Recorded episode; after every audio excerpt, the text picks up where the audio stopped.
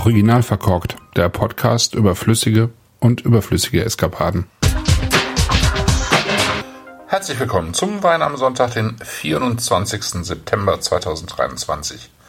24. September. Das heißt, nur noch drei Monate bis Heiligabend. Das ist aber nicht das Thema. Heute geht es an die Mosel. Mosel heißt ja vor allen Dingen Riesling, also fast ausschließlich Riesling, wenn es um hochwertige Weine geht. Stimmt so aber nicht mehr.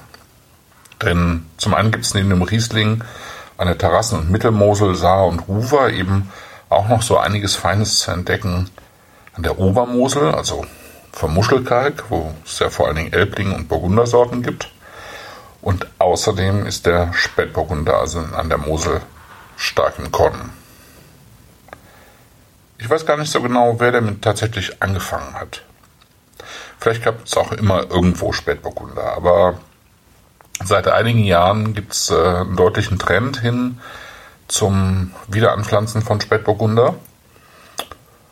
Ich habe das vielleicht zum ersten Mal mitbekommen im Weingut äh, Günter Steinmetz, die schon recht lange wieder Pinot Noir haben und mittlerweile, glaube ich, auch ein gutes halbes Dutzend, mehr als ein halbes Dutzend Spätburgunder machen. Also fängt beim Sekt an, ähm, geht über den Gutswein bis zu verschiedenen Lagenweinen.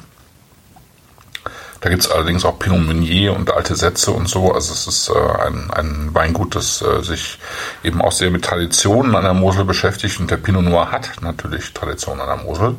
Nur, dass man das eben zwischendurch mal ein bisschen vergessen hat. Markus Molitor ist einer, der auch schon recht früh angefangen hat, wieder Pinot Noir zu setzen oder Pinot Noir auszubauen. Dann gibt es natürlich Daniel Twardowski, der doppelte Gewinner meines Cool Climate Pinot Noir Tastings. Siehe Blog, wer es noch nicht mitbekommen hat.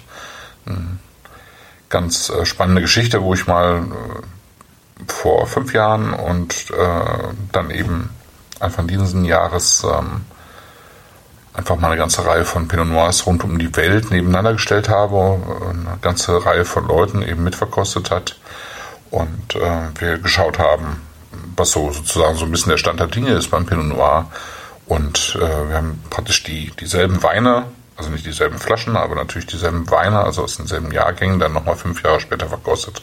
Und interessanterweise war eben der Pinot Noir vom Daniel Twardowski, der selber auch netterweise anwesend war, durch Zufall, weil es war ja alles so irgendwie blind verkostet von den ja, zwölf Leuten, die wir waren, irgendwie immer an erster Stelle in beiden Tastings, was für einen Spätburgunder von der Mosel schon eine erstaunliche Geschichte war.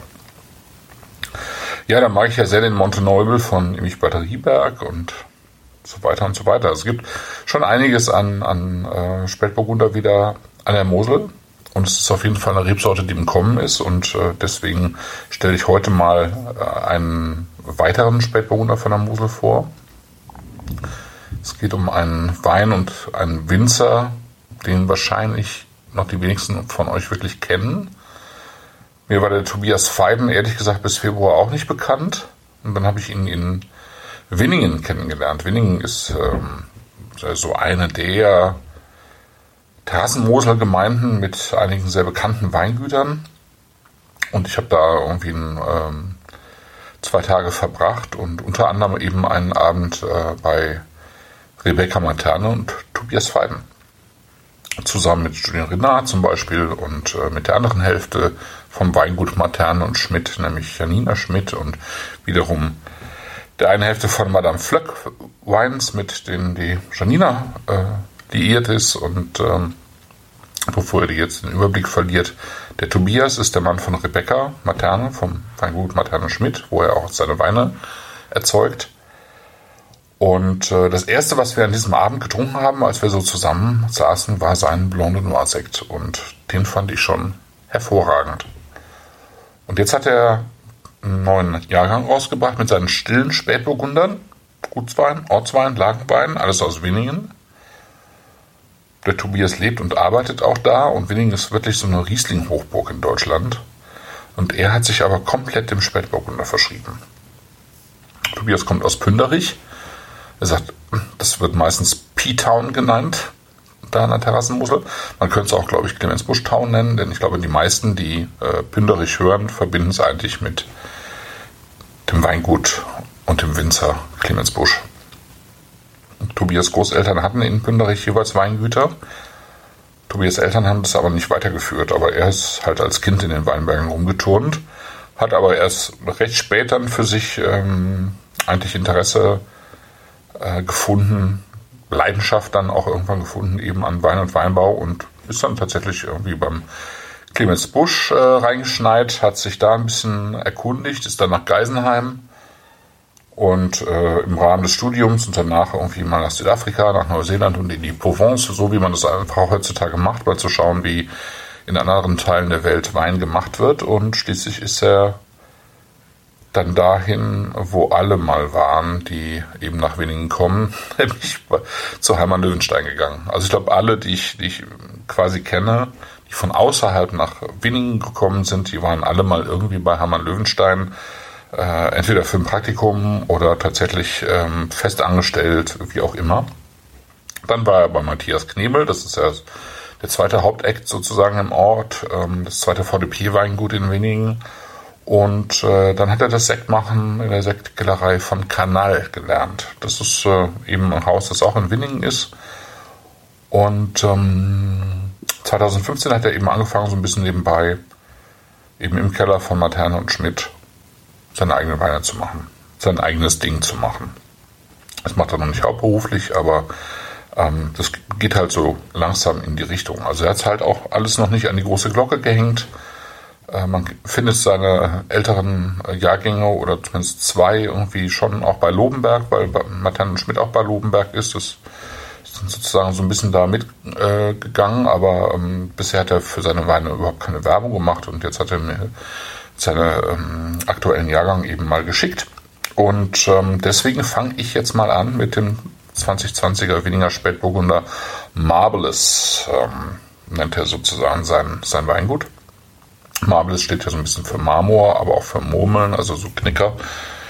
Findet man auch auf dem Etikett.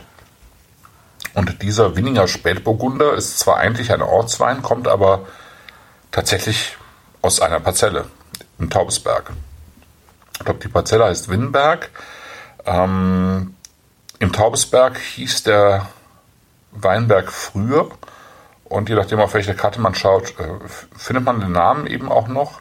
Der liegt, wenn man von der A61 kommt, also wenn man mit dem Auto kommt, kommt man meistens irgendwie von der A61 auf der linken Seite kurz äh, vor Ortseingang. Oder wenn man eben von der, von der Moselstraße kommt, fährt man irgendwie die Horchstraße hoch und äh, dann liegt er eben rechts äh, direkt am Ortsausgang. Offiziell ist das die Großlage Winninger Domgarten.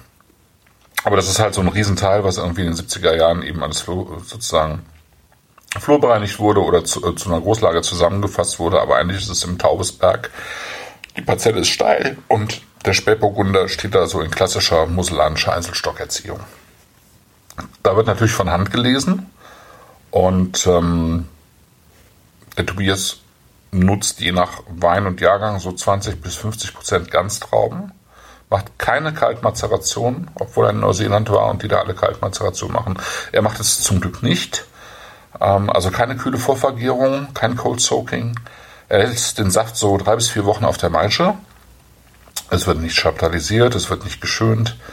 Der einzige Zusatzstoff, der hinzukommt, bevor er so den Wein nach knapp 20 Monaten äh, aus den, aus den ähm, gebrauchten französischen Fässern absticht, ist eben ein bisschen Schwefel, also Füllschwefel sozusagen.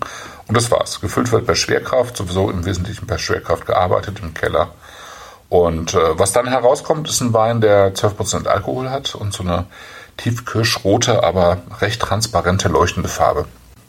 Da ist auch nicht viel extrahiert worden.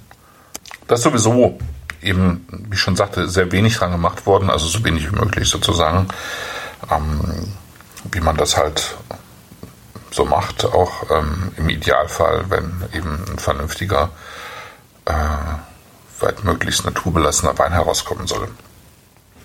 Ich finde, man sollte ihn im Moment, weil er noch so jung ist und weil der Tobias auch sagte, das ist, der, der Wein braucht eigentlich relativ lange aus dieser Parzelle. Man sollte ihm ein bisschen Luft geben, also im, im Idealfall eben karaffieren oder ein bisschen im Glas stehen lassen oder beides. Ich habe beides gemacht.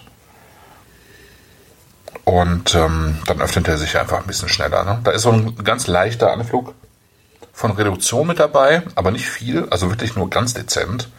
Und das wird auch schnell verdrängt von so einer dunklen Kirsche, ein bisschen Sauerkirsche, auch so ein bisschen Zimt, finde ich, ist mit dabei. Und äh, dazu gibt es so ein paar Noten von Hefe. Ein bisschen Pfeffer mit dabei, ein bisschen Kubeben Versolischkern und so ein bisschen Herbstlaub, finde ich. Das wird aber alles sehr balanciert, fein. Äh, da sticht nichts äh, jetzt heraus. Es ist überhaupt nichts Plakatives dabei. Ähm, und das, was ich besonders sexy finde, ist, dass im Duft man so einen süßen Kern hat. Ja? Also auch da nichts Plakatives, sondern einfach so ein Hauch von, von so einer Kirschsüße mit dabei, die das Ganze einfach sehr charmant und einladend macht.